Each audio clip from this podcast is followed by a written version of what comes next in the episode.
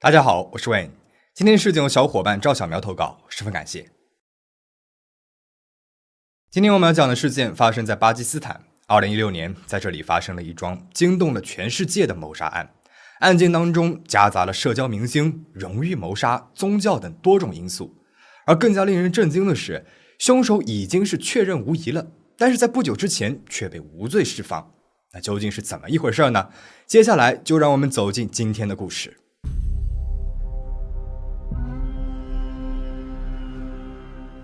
福奇亚·阿泽姆于1990年3月1日出生在巴基斯坦旁遮普省德拉加奇汉区的一个小村庄里。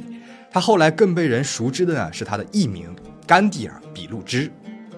旁遮普省是巴基斯坦人口最多的省份，是巴基斯坦工农业最发达的地区，也是旁遮普人的聚居地。百分之九十九的居民都为穆斯林，当地人是非常保守的。女性出门的时候脸上会围着面纱。有的女性甚至会被自己家里面的男人们要求赤脚走路，因为这样的话，他们就只能够低着头走路，以免被绊倒。这样一来，他们的容貌就不会被外人看到了。甘地尔的家庭很庞大，他有六个兄弟和两个姐妹，但是家里面呢却很清贫，都是靠他父母在农场工作以维持生计。从小，甘地尔就是一个活泼的孩子，他喜欢户外运动，经常跑出去玩。这与同村的其他女孩子是很不一样的。在巴基斯坦，特别是在保守的穆斯林家庭当中，家里面的女人啊都会习惯的穿上罩袍，但是甘地尔却拒绝穿罩袍，为此也经常和父母争吵。两千年代初，甘地尔家庭购买了第一台电视机，甘地尔顿时就被电影和电视剧当中五光十色的大城市生活所吸引了。他对自己的姐妹说。总有一天，自己也会去跳歌唱舞，像一个城市女孩一样。虽然之前这个家族当中的女孩都没有上过学，但是在母亲安瓦尔比比的坚持下，甘迪尔和自己的姐妹都完成了基础教育。这在巴基斯坦已经是很不容易了。巴基斯坦2016年曾经公布过一份官方评估报告，称全国极端贫困率为百分之四十，有百分之四十八点五的人口都未完成基础教育。他的母亲回忆说，甘地尔很爱学习，但是他相当不愿意干家务活。有一次，我让他和面，他搞得是一团糟；我让他烤面包，他不会烤，还把手给烫伤了。我又叫他做菜，但是他再次的烫伤了手。我告诉他，怎么也得学学吧，毕竟将来还是要嫁人的，要搬到丈夫家去。你不会烤面包怎么行呢？但是他回答说，不要给他烤面包，不嫁人，永远不嫁。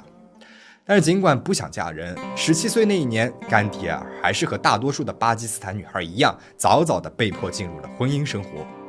巴基斯坦女性，尤其是出生于贫困家庭的女孩，往往十几岁的时候就会被家人们推出去结婚，以减轻家庭的负担。甘迪尔被父母嫁给了一个名字叫阿西克侯赛因的男人，她的婚姻生活并不幸福。据她说，丈夫曾经家暴她，并且阻止她继续的读书工作。于是，一年多后，她就带着儿子逃离了丈夫，去往了附近的大城市穆尔坦避难。在穆尔坦，她搬到了一个妇女庇护所，但是那里食物稀缺，生活条件也不好。没过多久，她的儿子呢就生病了，而她又负担不起治疗费用，最终她被迫将孩子的监护权交给了丈夫。但是她始终希望，等有一天自己有钱了，儿子可以回到自己的身边。她还曾经向父母求助，但是呢被他们拒绝了。因为她离开自己丈夫的行为，使整个家庭都蒙受了他们所认为的羞辱。在接下来几年里，甘迪尔去过很多不同的城市，换过很多份工作。二零一六年，二十二岁的他终于是攒够了钱，搬到了巴基斯坦信德省的首府卡拉奇市。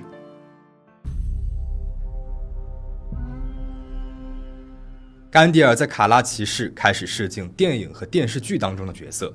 在肥皂剧当中演了许多的小角色，但是这些小角色并没有在娱乐圈里面溅出什么水花。二零一三年底是甘地尔第一次在巴基斯坦进入公众视野，当时他试镜了巴基斯坦真人秀节目《巴基斯坦偶像》，但是走红呢却并不是因为他在试镜当中表现的有多么的出色，事实上他那次试镜是很糟糕的。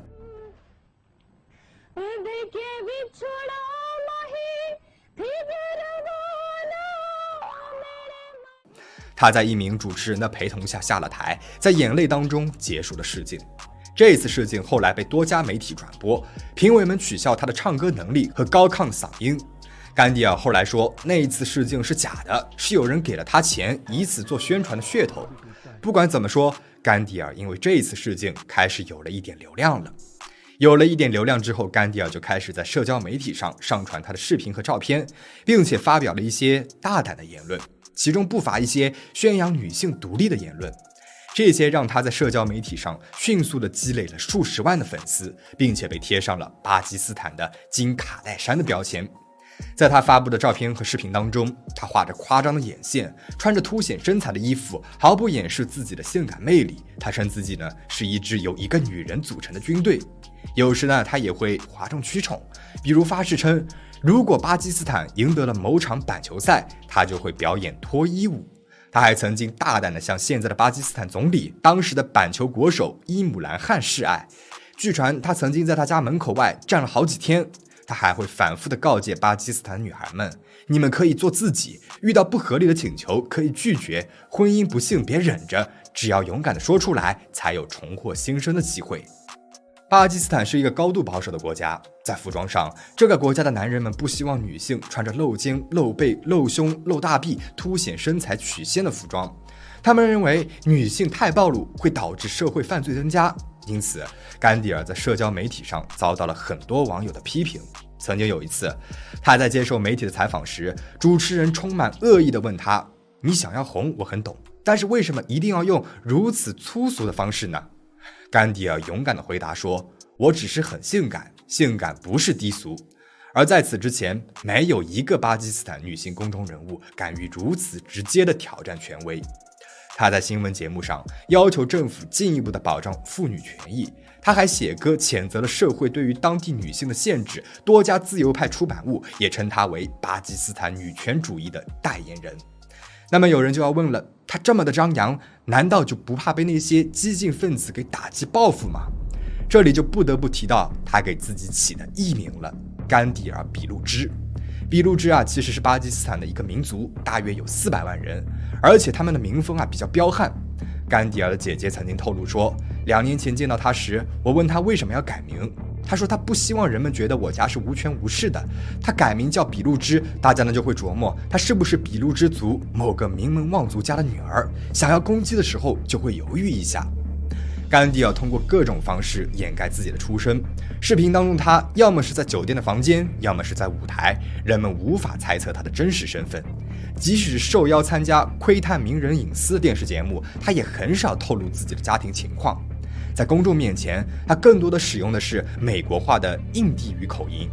美国的 BuzzFeed 新闻网曾经这样评价道：“他展现出来的只是他所创造的，或是希望大家看到的。当真实身份被曝光后。”他就会大难临头。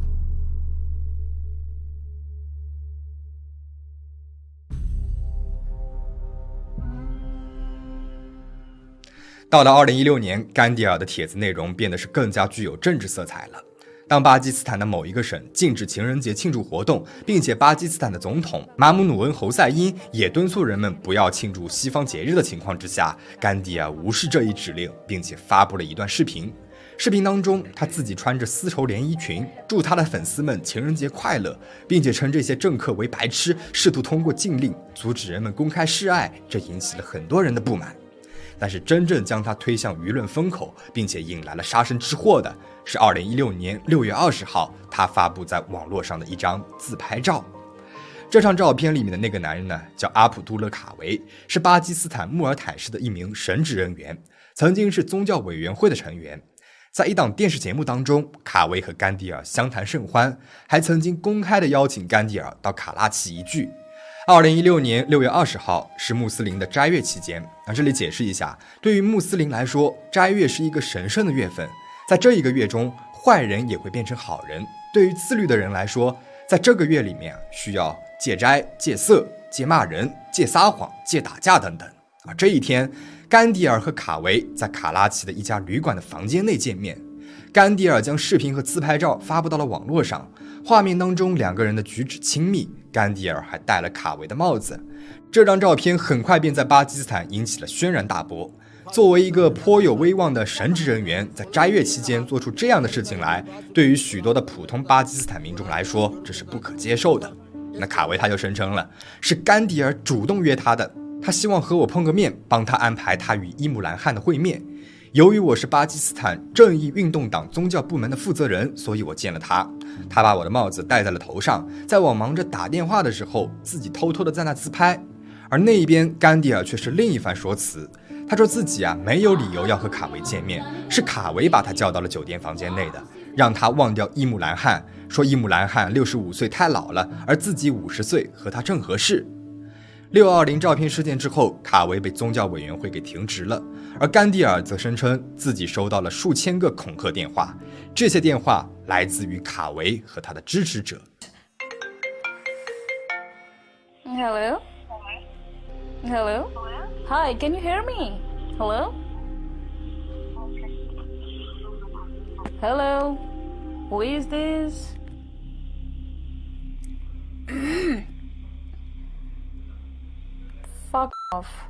甘迪尔曾经在采访当中试图向政府寻求帮助，并且多次向警方求助报案，但是警方完全无视了他的请求。他不但没有得到保护，反而他试图隐藏的生活细节开始在媒体上出现了。记者马利克·阿扎姆甚至公布了甘迪尔的护照照片，曝光了他的真实姓名以及住址，这使他处于直接的危险当中。事后，这位爆料记者这样为自己辩护。她是我们这里第一位争议如此巨大的女性。大家想要知道她究竟是谁？这些模特在哗众取宠前，也应该想一想：我们生活在一个怎样的社会？人们准备好接受你了吗？二零一六年七月十四号，甘迪尔在接受采访的时候表示，自己危在旦夕，准备在过完宰生节之后就和父母一起移居到海外生活。谁想到，就在不到二十四个小时之后，甘迪尔却被自己的家人给杀死了。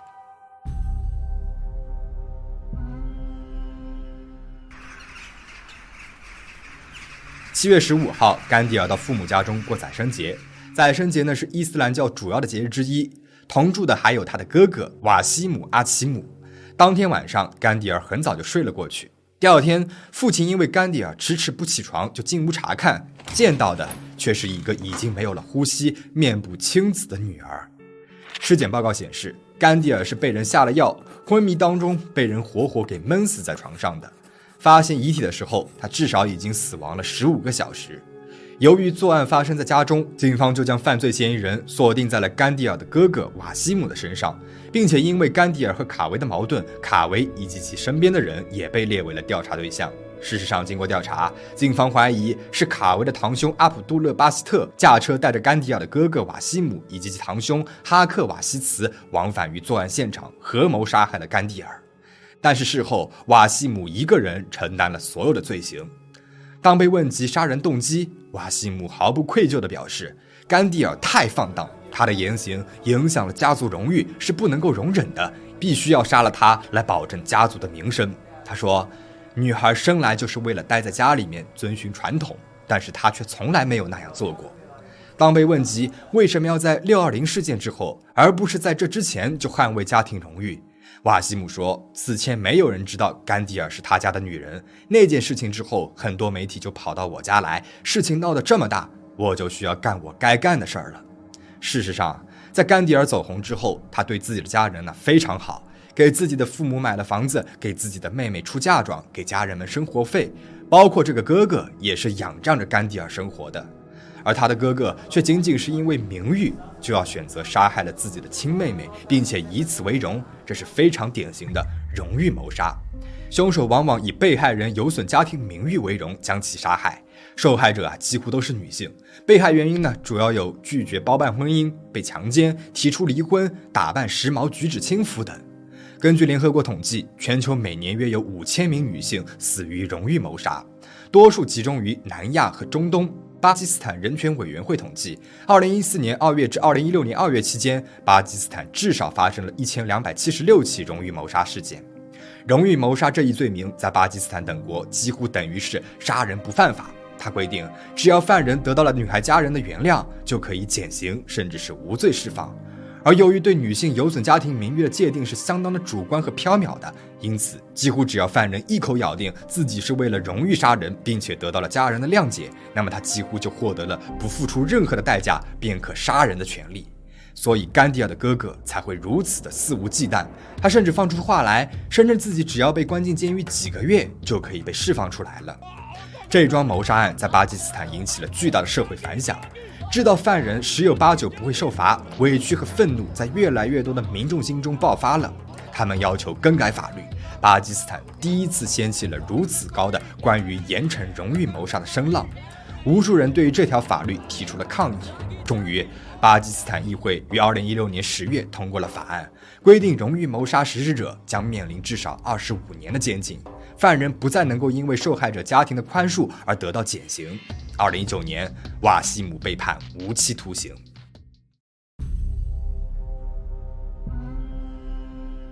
故事似乎得到了圆满的结局，但是二零二二年二月，事情的后续再次让世界震惊了。凶手突然被无罪释放。不久前，一名巴基斯坦国家检察官证实，重要证人撤回了证词，导致证据不足，让法院认为哥哥的谋杀指控不成立。要知道，在此之前，瓦西姆的哥哥不光认了罪，还多次表示自己不后悔杀了妹妹，一切交代的是如此的清晰。实在是无法理解无罪判定是怎么来的。甘迪尔的哥哥在上诉之后得到了法院的无罪判定，于是只坐了三年牢的他不久就可以被释放了。更绝望的是，无论是甘迪尔的父母还是政府，都不可能继续的追究此案了。对于甘迪尔的父母，他们无疑是爱着自己的女儿的。在瓦西姆被捕之初，他们曾经表示永远都不会原谅他，并且巴不得他被送上绞刑架。但是仅仅过去了六年的时间，他们终究还是回到了女儿已经回不来了，还是保住儿子更重要的想法。很快就原谅了儿子谋杀了女儿的行为。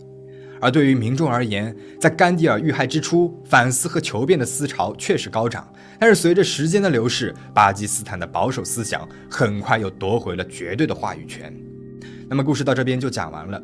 关于荣誉谋杀，我们之前呢也做过相关的一期节目，没有看过的小伙伴可以去看一下哦。你对于荣誉谋杀还有什么看法呢？欢迎留言讨论。最后，请大家保持警惕，保持安全。我们下次再见。